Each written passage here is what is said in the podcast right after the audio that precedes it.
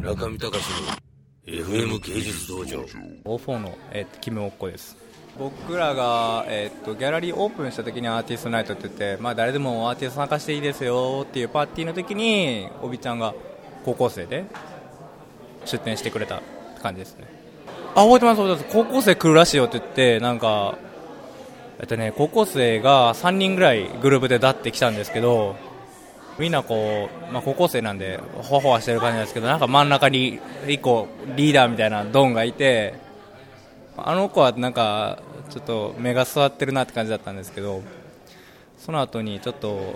で、ね、オープニングの時にあのこう自分たちの宣伝をしっかりしててこう紙とか配ってうわなんかすごい真面目だなって感じだったんですけど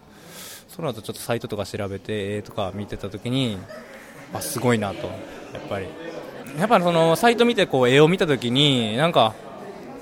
いい絵と言わざるを得ないようななんかルールとかバランスとかが取れている感じがしてこういう絵もあったらこういう絵もあってこういうこともやってたらこういうこともやってるとか。で真ん中の絵もあるしサイドの絵もあるしみたいな。その辺のなんかバランスがすっごい取れてるなと思って。多分それはあのー計算してやることでもないと思うのでそれはあの生まれ持った感覚とかで行うことだと思うのでそういうですねそれがあの他の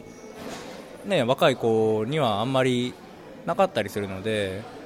今回のオープンあなんだ展示とかの構成とか見てもなんかすごいこうバランスとか取れててこう人がどう楽しめばいいのかみたいなことがこうすんなり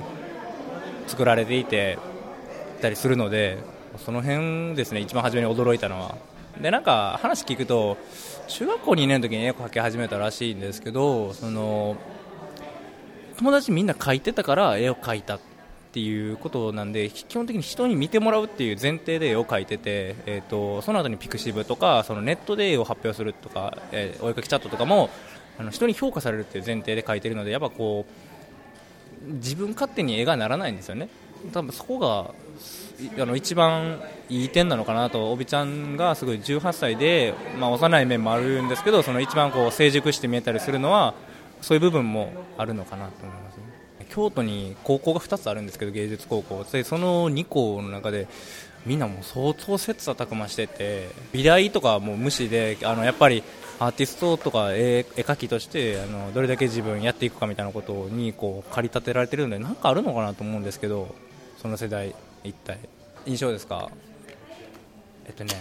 だからちょっと他の友達に比べたらなんか肝が据わってる感じの印象がは初めあって